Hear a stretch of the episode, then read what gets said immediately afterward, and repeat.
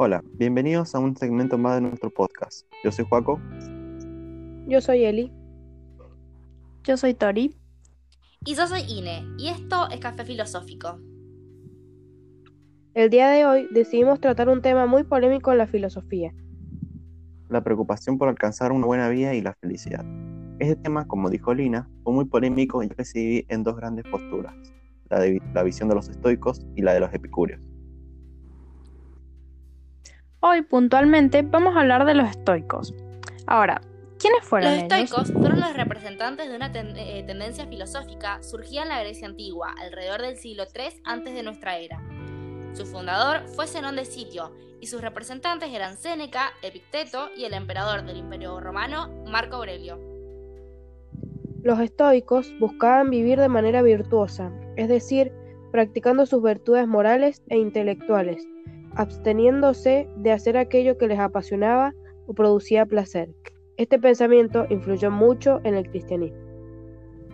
Estos filósofos consideraban que la felicidad estaba en la frugalidad, es decir, en llevar una vida sencilla, sin lujos innecesarios, enfocándose en lo que es verdaderamente importante. Además, creían que abstenerse del placer del momento les ayudaría a obtener recompensas a largo plazo, Buscaban en todo momento perfeccionar sus cualidades y desarrollar los hábitos que conducen a la excelencia. Eran filósofos materialistas, es decir, que pensaban que la naturaleza se regía por, por fuerzas internas racionales que hacían que todo saliera de la mejor manera posible. De este modo, quien comprendía cómo se organizaba la naturaleza iba a poder comprender la mejor manera de vivir de acuerdo a ella, aceptando solo aquello que era cierto y necesario y no sufriendo por lo que era simplemente parte del ciclo natural de la vida. Ahora, además de vivir según la naturaleza, los estoicos también hablaron del alma humana. Distinguieron tres distintas formas en que opera en relación con lo que percibe. La primera es la mera percepción, consiste en la recepción de estímulos, ya sean internos o externos.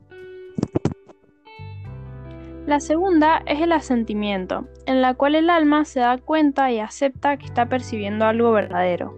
Y la tercera es el conocimiento, en donde reflexiona a partir de dichas sensaciones percibidas.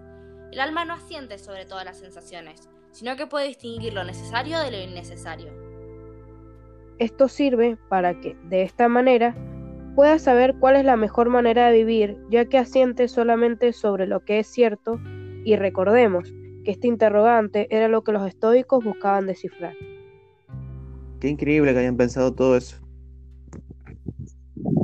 Quisiera añadir que mm, el estoicismo busca alcanzar la autarquía, que es la autosuficiencia, la independencia, y de ahí que busque la apatía, la indiferencia frente a los sucesos del mundo y el dominio de las pasiones, ya que estas son fuente de intranquilidad y sufrimiento. Bueno, bueno, volvamos a los filósofos de esta corriente filosófica. Séneca chocaba contra una pregunta que muchos nos hemos hecho alguna vez. ¿De qué me sirve la filosofía si Dios ya decidió lo que será mi futuro o si la fortuna no me permite elegir mi camino? Es una duda muy grande y que da miedo, ¿no? ¿Hasta dónde podemos actuar por nuestra cuenta si el destino ya tiene todo planeado? Bueno, y para eso está la filosofía, ya que nos permite entender que la mejor manera de enfrentar el destino es soportando la idea de que existe. Me gustaría agregar una frase que citó Séneca en una de sus obras. Él había escrito que si vivíamos según la naturaleza nunca seríamos pobres. De manera contraria, si vivíamos según la opinión, nunca seríamos ricos. Muy buena frase. Muestra claramente el pensamiento estoico de que hay que vivir de manera acorde al ciclo natural de las cosas.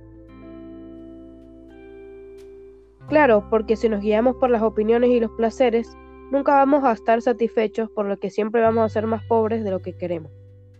En cambio, los deseos de la naturaleza son limitados. Llegará un momento en que nos sintamos satisfechos y no vamos a querer avanzar más. Bueno, me parece que tendremos que ir cerrando por hoy.